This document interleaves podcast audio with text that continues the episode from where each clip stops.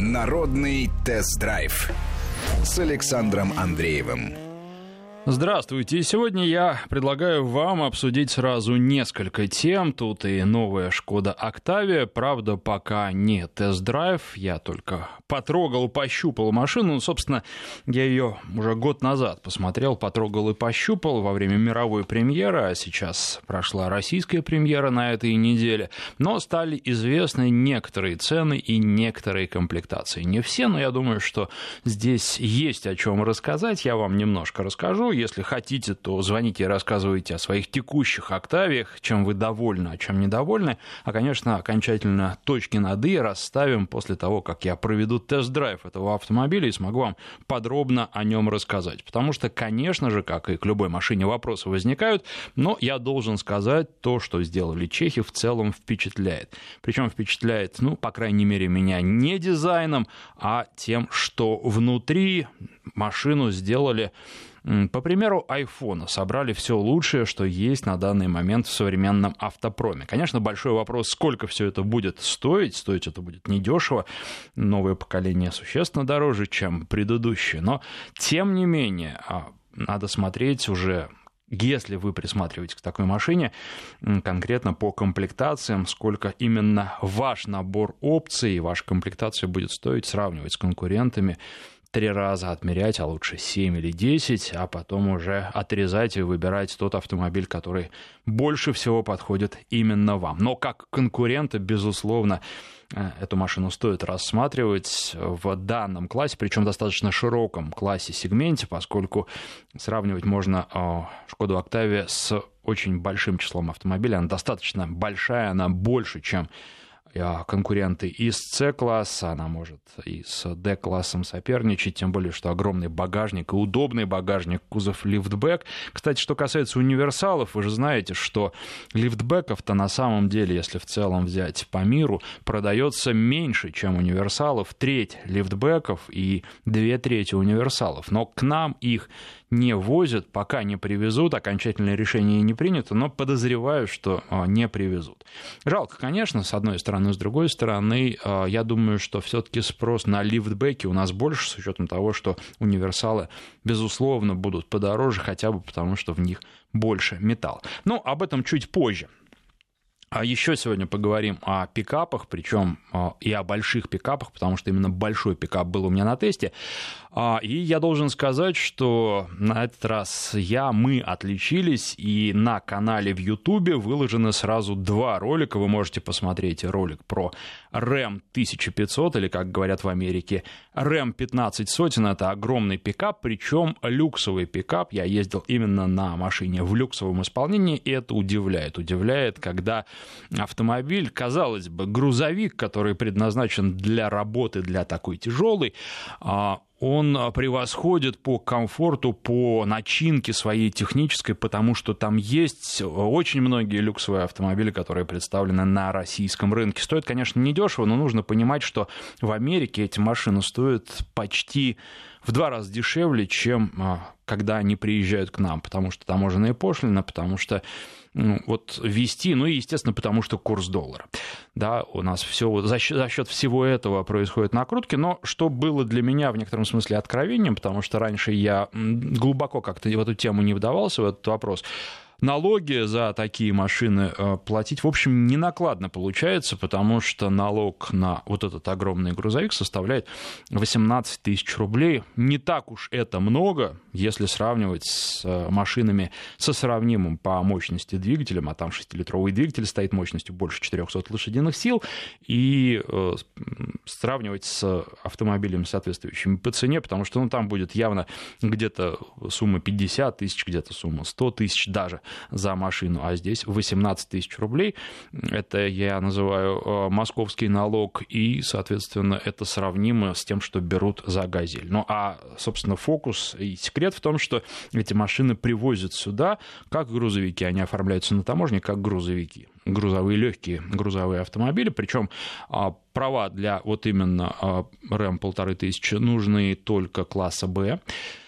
А, потому что если больше вы что-то берете, тогда уже да. Но а, если, например, взять RAM 3500, это машина как раз для работы. На таком не очень комфортно ездить, в том числе на большие расстояния. Вот RAM 1500, он хорош отчасти тем, что вы можете куда-то далеко ездить, если у вас большие всегда разъезды, вы ездите между городами, то очень комфортно и очень удобно. А на грузовике 3500 э, вам просто будет неудобно, потому что вот, ну, это тягач, по сути. Это для того, чтобы очень большое что-то возить, тянуть и работать, работать, работать. Вот тогда да. А если он не загружен, то он идет очень странно. Ну, а это существенно хуже, чем а, незагруженная, скажем, Mitsubishi L200. А у нас, кстати, вот именно такие пикапы представлены, и я, когда готовился к программе, изучал вопрос, я ходил по московским дворам, и вы знаете, с одной стороны, вроде бы, когда э, на дороге едешь, пикапов немного, а во дворах я буквально за полчаса собрал все. Я фотографировал их. Я собрал все, что есть э, вообще у нас когда-либо предлагалось на нашем рынке официально. Э, пикапы, которые продавались. Поэтому э, считать, что пикапов у нас очень мало. По продажам, да, если вот смотреть сейчас, не так много продается, но на самом деле они присутствуют и есть у них поклонники. Я помню, в свое время были форумы любителей пикапов. Сейчас, мне кажется, все это дело потихонечку загибается. Вообще все автомобильные форумы уже не так популярны, как раньше. Но, тем не менее, в свое время были люди, которые покупали пикапы, и были люди, которые читали эти формулы, не имея пикапов, мечтали о том, чтобы приобрести пикап. Ну а вот что касается больших американских пикапов, это просто отдельная страница, отдельная история. И, а, на мой взгляд, автомобили крайне интересные. Ну и вот э, второй ролик, который выложен на канале, он как раз посвящен а, пикапу Ram 1500. Напомню, что канал называется «Автопортрет», а в любом поисковике поиском он находится очень легко по ключевым словам автопортрет авто или можете искать автопортрет Андреев, найдете сразу.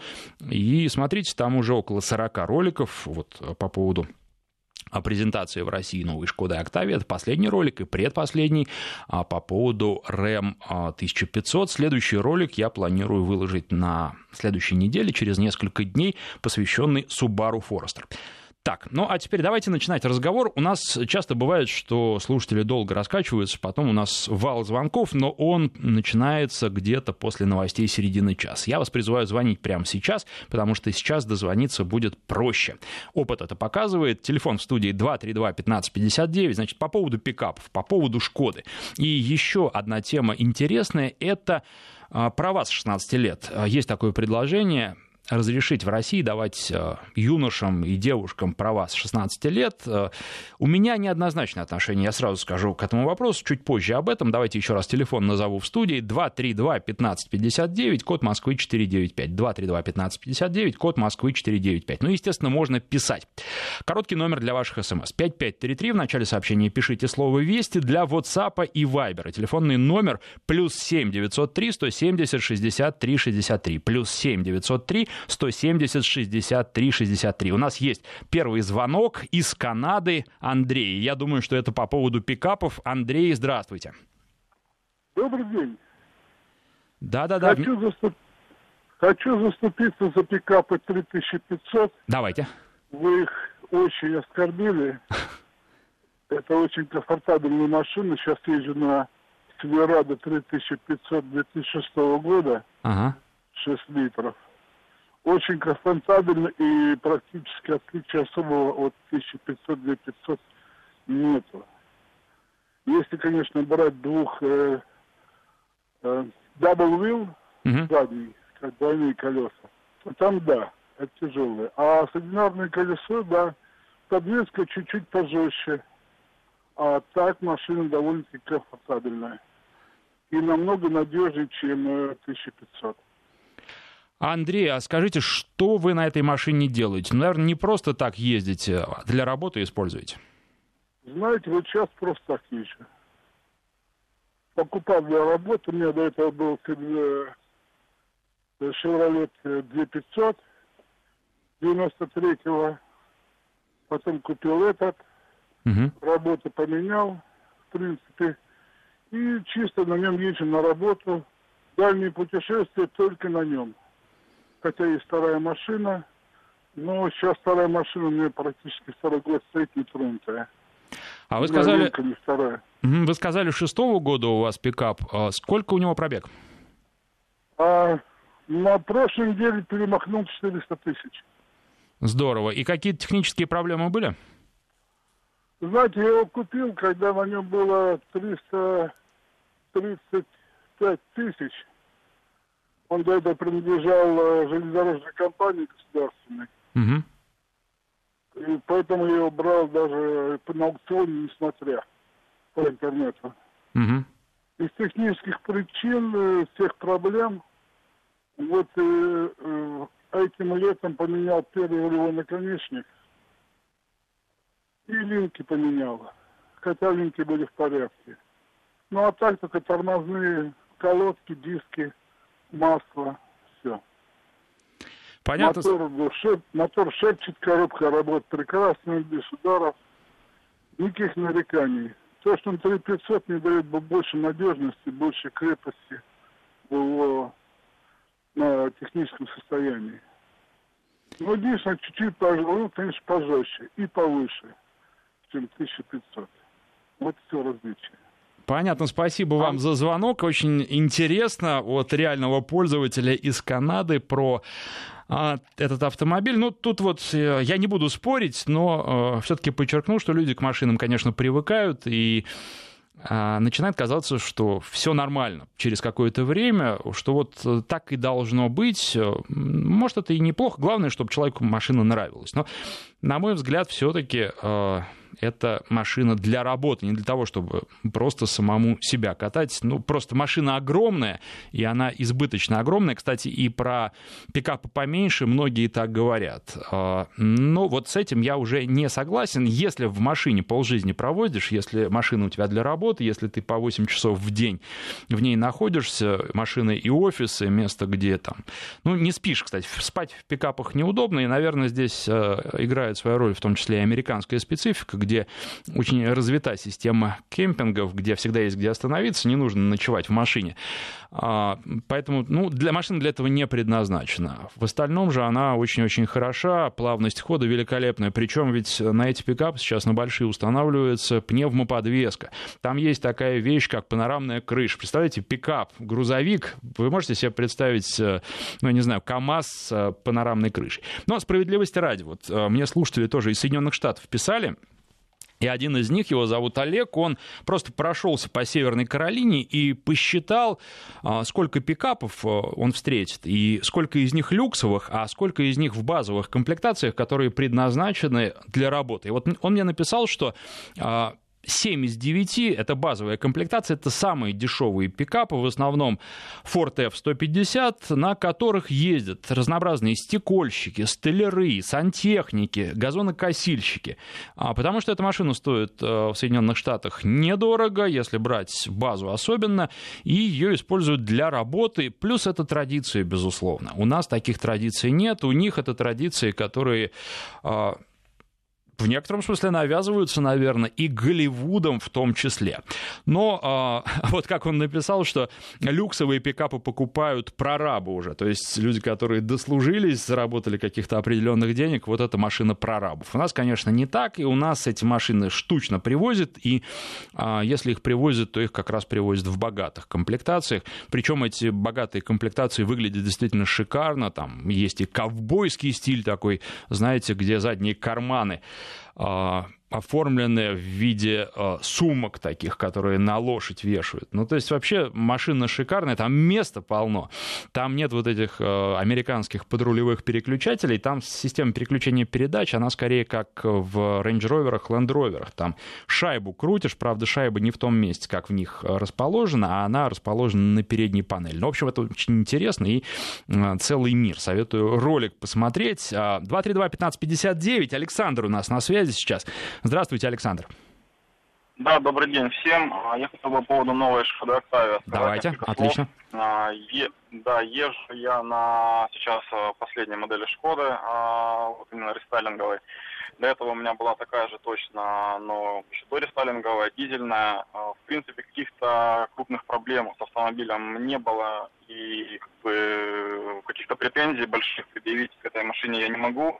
А, вот, что хотелось бы сказать, э, оба автомобиля у меня в кузове универсал, и в прошлом году смотрел премьеру новой Октавии в ноябре, когда ее представили, а в наших э, группах э, Шкоды Россия в соцсетях говорили о том, что будут локализовать универсал.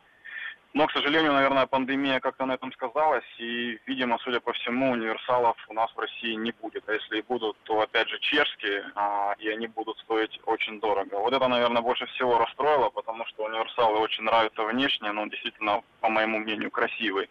А, и как бы лифтбэк тоже хорош, но вот э, отказываться от кузова универсал, я езжу на корпоративных автомобилях уже более 10 лет, а, только универсалы, и как-то, наверное, будут какие-то у меня проблемы с удобством именно перевоза чего-то.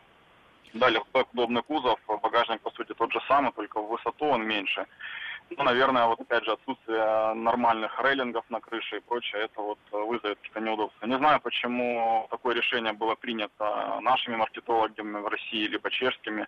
Мне кажется, спрос на универсалы есть, опять же, нельзя сравнивать, наверное, Октавию и ту же Ладу Весту, да, нельзя сравнивать, может быть, там где-то ту же Kia Ceed и ту же Октавию, да, по стоимости, но, опять же, мы видим достаточное количество универсалов Kia Ceed, э, большое количество универсалов э, Лада Веста, и после того, когда ушел Ford с рынка со своими универсалами, по сути, в этом сегменте универсалов уже вот, ну, и не осталось, и, возможно, Шкода могла бы а, какие-то позиции усилить свои, потому что, мне кажется, спрос на этот кузов есть, но, к сожалению, так. Александр, такой вопрос к вам, как э, к реальному владельцу. Скажите, шумоизоляции в вашем автомобиле вы довольны?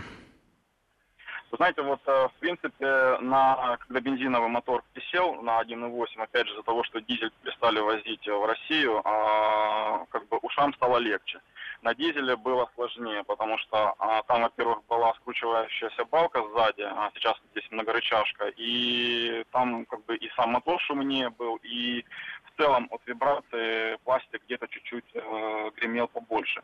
Сейчас, наверное, можно опять же сказать, что хотелось бы шумоизоляцию побольше, но в целом э, я доволен. То есть каких-то огромных претензий нет. Задние пассажиры общаются со мной а, без всяких проблем. До этого я ездил на Форде Фокусе, а там приходилось им высовываться вперед, чтобы нормально меня услышать и также что-то ответить.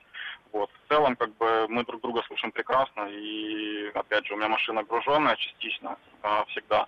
Каких-то, опять же, ударов от подвески, там, бухания, этого нет.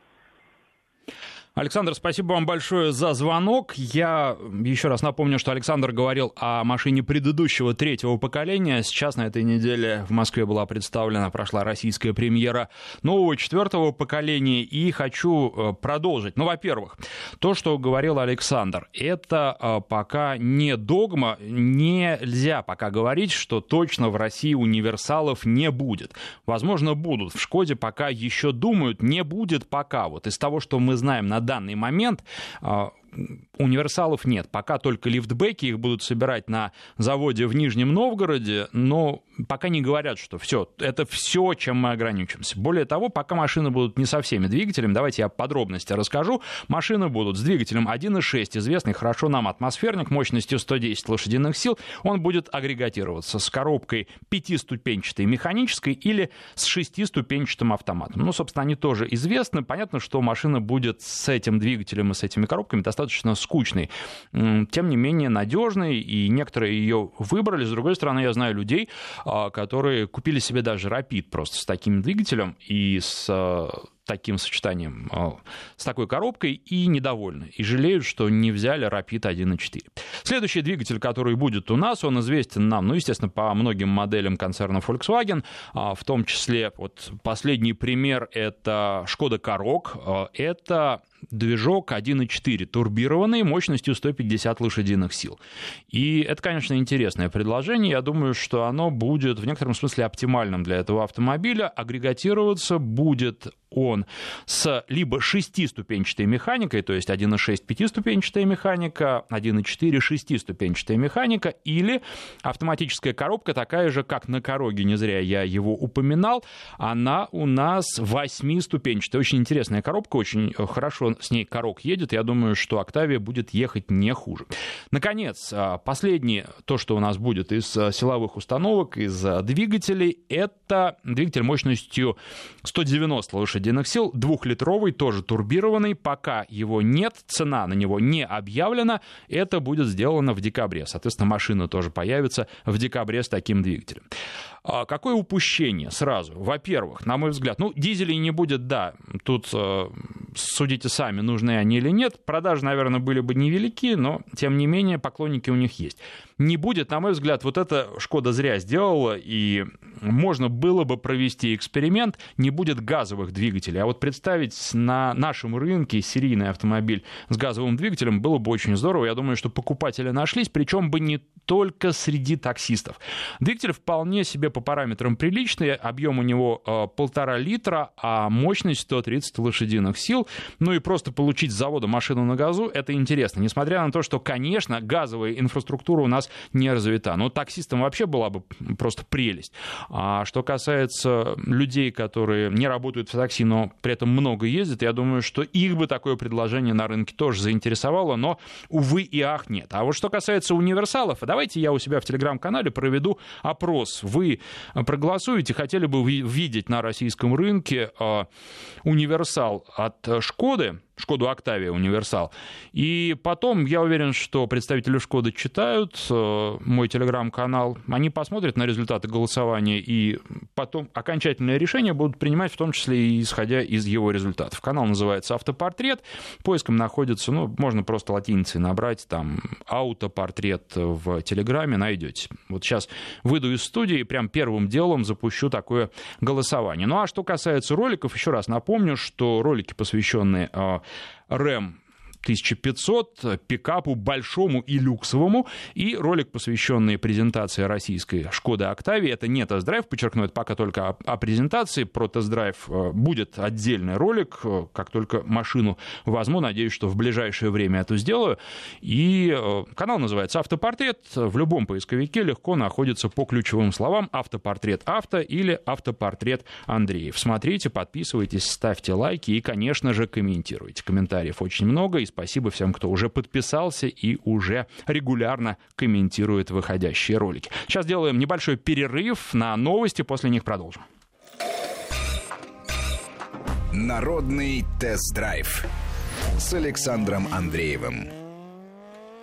И продолжаем. Я напоминаю, телефон в студии 232-1559. Перерыва больше до конца программы не будет, поэтому звоните и высказывайте свое мнение о больших пикапах и о маленьких пикапах, кстати, которые официально у нас продаются. Ну, маленькие они, конечно, условные, если просто все познается в сравнении. По сравнению с кроссоверами они очень даже большие и в некоторых смыслах удобные и удобные для передвижения на большие расстояния. Дизельные варианты неплохие своей экономичностью. Тем не менее, машины специфические и машины, которые достаточно плохо идут. Опять же, нельзя обобщать, нельзя про все говорить. Плохо идут э, за счет э, своей рессорной сущности, не загруженной. И даже знаю, что некоторые владельцы бросают по паре-тройке мешков песка в кузов для того, чтобы машина э, была более управляемой, лучше слушаясь руля. Ну, потому что многие ездят и пустыми достаточно много. А, достаточно долго, а, большие промежутки времени проводят за рулем, когда в машине груза нет. 232-1559, Александр на связи, здравствуйте. Добрый день, я бы хотел... Ой, Александр, что-то у нас со связью. Алло, алло, алло. Жалко. Связь такая неустойчивая какая-то прервалась, но будем следующего звонка ждать. А, сейчас же хотел сказать про Шкоду. Конечно же, нужно обязательно об этом сказать, что цены поднялись. Выросли они по сравнению с предыдущим поколением больше, чем на 200 тысяч рублей. То есть машина вот эта вот с самым а, спокойным, скажем так, движком, мощностью 110 лошадиных сил будет а, с механикой стоить, это минимальная цена, 1 миллион 338 тысяч рублей. Это дорого. А вот Александр мне подсказывает, есть снова. Александр, еще раз здравствуйте. Давайте будем надеяться, что связь будет лучше. Да-да-да, слышно пока, но не очень. А, я бы хот... да, хотел бы рассказать про свой автомобиль Volkswagen Amarok. Он у меня уже второй. На первом я проехал 300 тысяч, на втором уже почти 100. Вот. общий по времени пробег, наверное, вот лет 7 И считаю, что это один из лучших средних пикапов, который может перевозить и груза, и при этом э, очень комфортно едет э, с высокой скоростью. То есть, ну, на двигателе четырехцилиндровом битурбованном э, машина э, едет вполне э, прекрасно и управляется очень хорошо до 170 км в час. Э, других таких я вот как-то не встречал в этом Александр, к сожалению, у нас связь, связь, да, опять э, прерывается. Плохо. Но э, суть вы сказали, и суть мы услышали. Я с вами абсолютно согласен. Что касается Амарока, это из э, вот официально представленных на российском рынке пикапов э, машина, которая наиболее приближена, ну, если не к легковым автомобилям, то к кроссоверам. За рулем практически не ощущаешь себя. В пикапе очень хорошо машина управляется. Я и в России ездил на Амароке, и в Южной Африке. Там а, довольно интересные дороги, они неплохие, просто там много подъемов, спусков, э, грунтовок. И должен сказать, что очень приятное впечатление вот именно своей некой такой, можно, наверное, сказать, легковой сущностью Амарок производит. Но дорого, да, безусловно, это один из самых дорогих пикапов на нашем рынке, особенно если хочешь взять себе версию с хорошим дизельным двигателем, получается дорого, к сожалению. Но сейчас все машины, вот, собственно, я про Шкоду это сказал, все машины стали стоить дорого, поэтому нельзя однозначно сказать, что Шкода там подорожала и ее не будут брать. Думаю, что будут, но очень-очень тщательно нужно подходить э, к тому, какие вам нужны опции. То есть вот это все выбирать, смотреть, э, считать, сравнивать с конкурентами тут э, придется очень досконально, я думаю, что большинству покупателей. А если брать автомобиль 1.4, то там цены начинаются уже с двигателем 1.4 турбированным. Это я про Шкоду, конечно, про Шкоду Октавию. Цены миллион четыреста, там, по-моему, без двух тысяч рублей. Ну и, наконец, самая богатая комплектация с этим двигателем 1.4, 150 лошадиных сил, миллион семьсот тысяч рублей. Конечно, дорого. И понятно, что к этому миллиону семистам можно еще какие-то опции добавить, то есть в итоге будет дороже. Цены на машины с двигателем 2 литра 190 лошадиных сил пока не объявлены. Понятно, что а, будет еще дороже. Весь вопрос в том, насколько дороже. И еще вопрос, интрига, а, будут ли полноприводные версии, потому что это тоже очень интересно. И, конечно же, с одной стороны, это не будет, наверное, широким спросом пользоваться. С другой стороны, машина полноприводная такая, она особенно интересна и а, ну, в общем-то, у нас зимы прошлой не было, но все равно, наверное, следующий это все-таки будет. Поэтому а, вот именно зимой такая машина, конечно, предпочтительнее для тех, у кого есть возможность а, ее приобрести.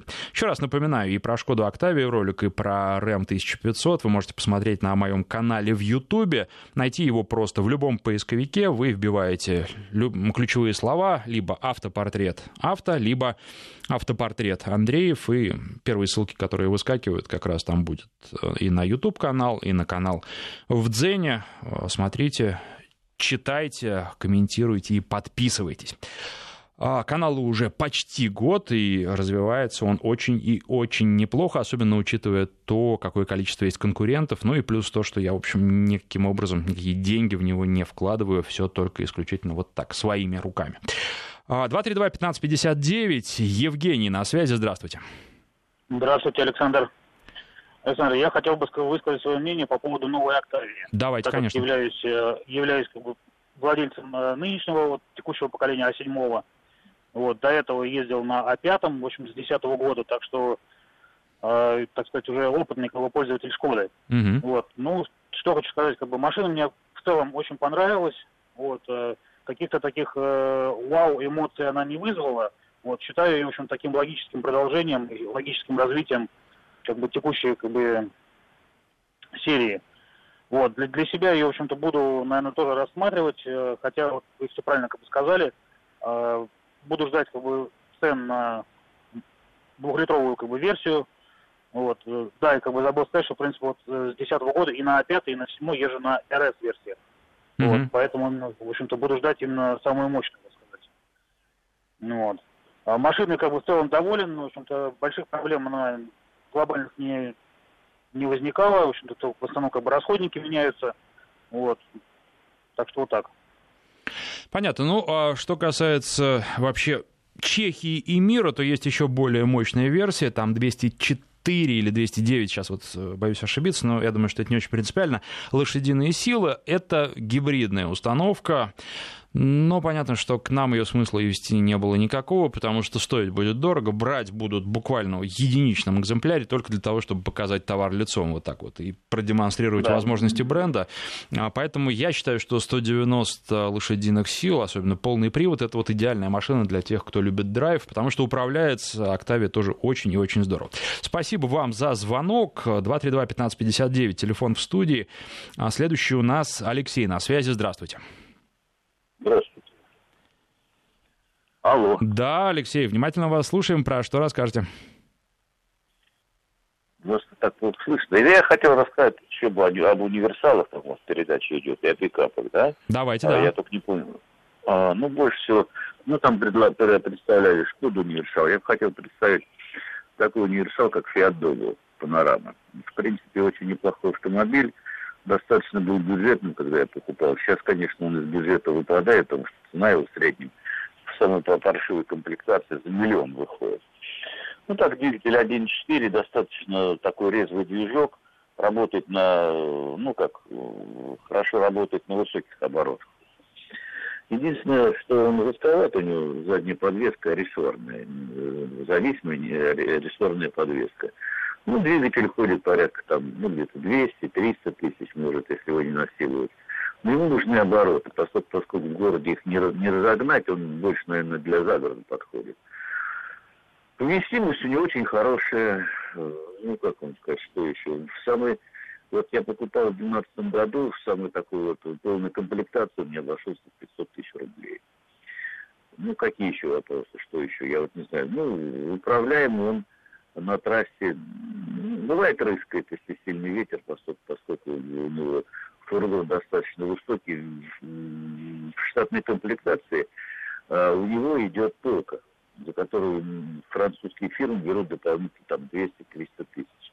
У него это полка в штатной комплектации. Ну, плюс там два аэрбега, э, ремни безопасности на всех сиденьях, Э, сиденья у него задние э, складываются ровно в пол, если только вот, ну как, э, они не складываются, если снять, то пол становится ровный, и тогда объем кузова возрастает до 1,2 кубометра. Там, то так, так, так 0,8, а так, по-моему, полтора кубометра.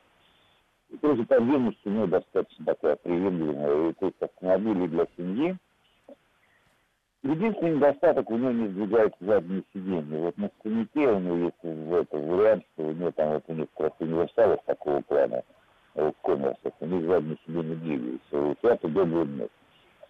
Вот. Раньше это были машины, все такие были дешевые, они выпускались на набережных Алексей, спасибо, спасибо за ваш рассказ о конкуренте. К сожалению, у нас уже стало вас как-то вот под конец плохо слышно. Но э, конкурентов тоже надо представлять, и, естественно, нужно, а, выбирая максимальный круг машин, смотреть, для того, чтобы потом не было мучительно больно за неправильный выбор. Несколько сообщений, которые вы прислали. Ну, во-первых, вопрос, как вы относитесь к таким машинам, как Toyota Supra или Nissan Skyline? Нормально отношусь, вот, собственно, какой вопрос, такой ответ, но единственное, нужно понимать, на, кстати, на Skyline ездил совсем недавно, вот на последнем, ну, как, в конце прошлого года э, в Токио, а что касается Супры, здесь здесь вот нужно понимать, что это же все-таки по сути своей BMW, да. Вот э, с такой оговоркой отношусь нормально. Так, э, какая коробка будет устанавливаться на двухлитровой Октавии? Э, смотрите, там будет семиступенчатая DSG безальтернативная, то есть роботизированная коробка. Я бы не стал ее бояться, нормальная коробка, абсолютно шустрая, очень хорошая и достаточно надежная. То есть были там проблемы с DSG одно время, но сейчас об этом не стоит вспоминать. Других вариантов не предусмотрено посмотрено. Может быть, конечно, какие-то будут сюрпризы, а, но не думаю. Потому что, ну вот, сейчас-то сюрпризы были, потому что не те коробки э, будут ставить на российские машины, не те, которые ставят в остальном мире, ставят в Чехии. Да, частично, по крайней мере, не те. Вот э, вариант пятиступенчатой механики — это прямо вот наша-наша-наша.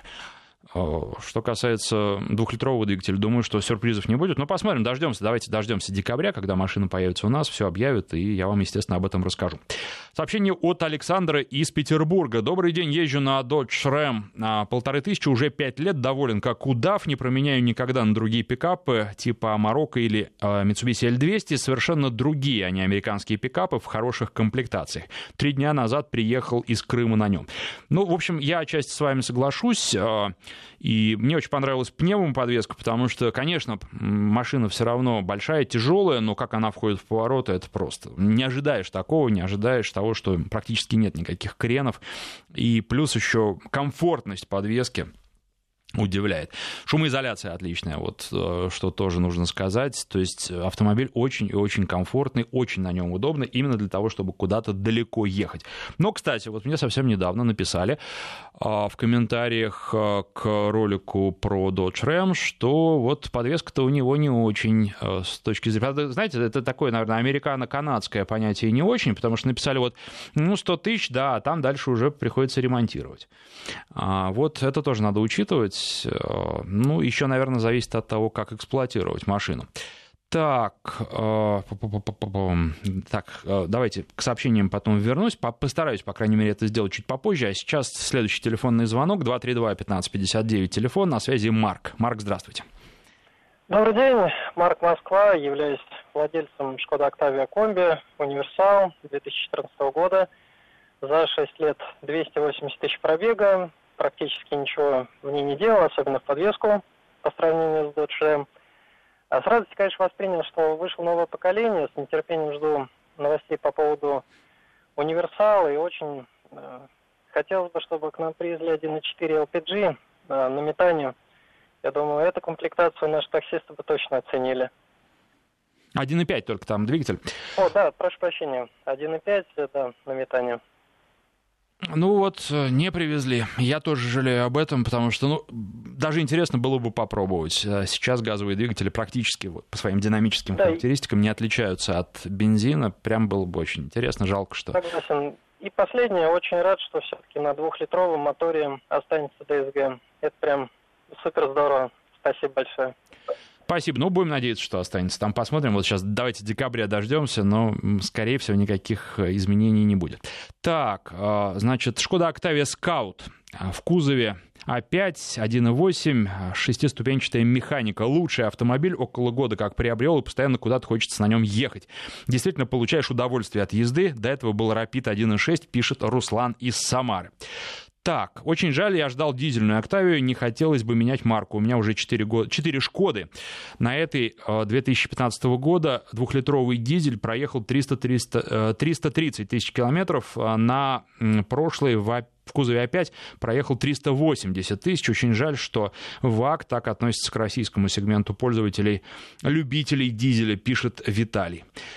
А, Сергей из Рязани спрашивает. Добрый день, подскажите, пожалуйста, когда выйдет новый Mitsubishi Outlander и какой он будет? Сергей, наверное, я вас разочарую. А, ну, прежде всего, выйдет он примерно через год, ожидаем, по крайней мере. А, вот каким он будет? А, для большинства пользователей в мире он будет э, с привкусом Nissan, потому что он будет строиться на базе Nissan X-Trail, а, на его платформе.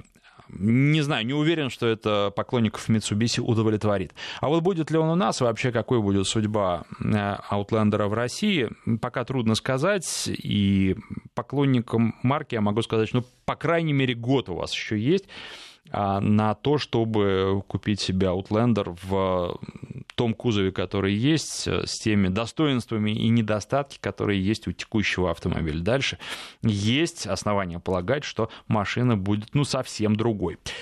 232-1559. А, Следующий у нас на связи Константин. Здравствуйте. А, добрый день, Константин, Санкт-Петербург. Очень актуальная тема, особенно для меня, потому что как бы сказать, э, не было счастья да несчастья помогло. Э, хотел купить себе машину для охоты, э, хотел купить Ниву. Мне говорили, говорили, что это, мягко говоря, кусок. Возьми хотя бы старый Ford Ranger. И, честно признаться, я пересмотрел свое, свой взгляд вообще на такой класс машин, потому что сам являюсь паркетчиком, занимаюсь паркетными работами и по совместительству охотник. И такого комбо э, совмещения таких полезных функций в машине я, честно говоря, не ожидал. То есть э, в Кунге у вас всегда там, ну, грубо говоря, шквал му- э, инструмента и мусора, э, салон чистый, рама, проходимость, э, ну, честно говоря, по эксплуатационным характеристикам и по дизелю, ну, вообще, я, честно говоря, в восторге. Я вот ищу поддержанную третий рейнджер. Вот, но, а до этого, кстати, хочу заметить, был э, несчастливым обладателем фор, э, Subaru Forester Biturbo 2 литра, который четвертого поколения. Вот, э, ну, честно признаюсь, немного был очень сильно разочарован этой маркой. Вот, э, сейчас, я как понимаю, вы будете смотреть на вариаторе 2.5 э, Forester, но вот э, Киаевский двигатель, я, к счастью, в Россию больше не будет поставляться, потому что двигатель крайне ненадежный. Так сразу. Спасибо вам за звонок. Но что касается Форестера, вот как раз э, отъездил я и сняли мы ролик про Форестера с двигателем 2.5 атмосферником, и скоро он появится на канале, думаю, что уже на следующей неделе. Э, еще вообще у нас уже много заготовок, и они дальше будут выходить про Volkswagen Multivan, будет про Suzuki SX4, много еще чего интересного, Mazda CX-5. В общем, э, будет что посмотреть. Э, теперь несколько вопросов, которые пришли на наш портал. Вот Алексей из Беларуси спрашивает, э, Александр Александр, добрый, добрый день. Что можете сказать про белорусские Geely Atlas и Geely Coolray? Слышал положительные отзывы. Процент соотношения цена-качество, есть опыт или информация по этим машинам. С виду вроде неплохо, по-европейски, цена низкая, качество сборки хвалит, но машины новые. Что будет после 200 тысяч? Вот, Алексей, к сожалению, я не провидец и не могу сказать вам, что будет после 200 тысяч. Для этого нужно подождать, пока кто-нибудь 200 тысяч проедет, причем несколько человек как минимум, и напишут свои отзывы по поводу этих машин. А, и должен сказать, что как раз, ну, а, там есть определенные какие-то небольшие недочеты, но я сейчас не буду буду э, на них останавливаться, но в целом, э, наверное, главный вопрос, который китайским производителям до сих пор остается, и не только это Geely касается, но и других э, представленных широко у нас, таких как, например, Хавейл, а что с надежностью? Потому что надежность по-прежнему вызывает определенные сомнения, и мы это сможем только экспериментально. Вот те смельчаки, которые уже купили эти машины, смогут экспериментально это установить. Так вам никто не ответит. Ну, то есть, может быть, кто-то и ответит, но цена такого ответа, ценность его будет э, равна нулю. Э, что касается характеристик, в целом они неплохие. Есть нюансы, но тем не менее. И э, наша программа подходит к концу. Еще раз напомню про канал «Автопортрет» в Ютубе. Смотрите ролики, их уже около 40, и с каждой недели будет становиться все больше. Найти просто. В любом поисковике забивайте ключевые слова. Автопортрет авто или автопортрет Андреев и находите канал, смотрите, подписывайтесь, ставите лайки. Спасибо всем, кто звонил, писал и слушал. Народный тест-драйв с Александром Андреевым.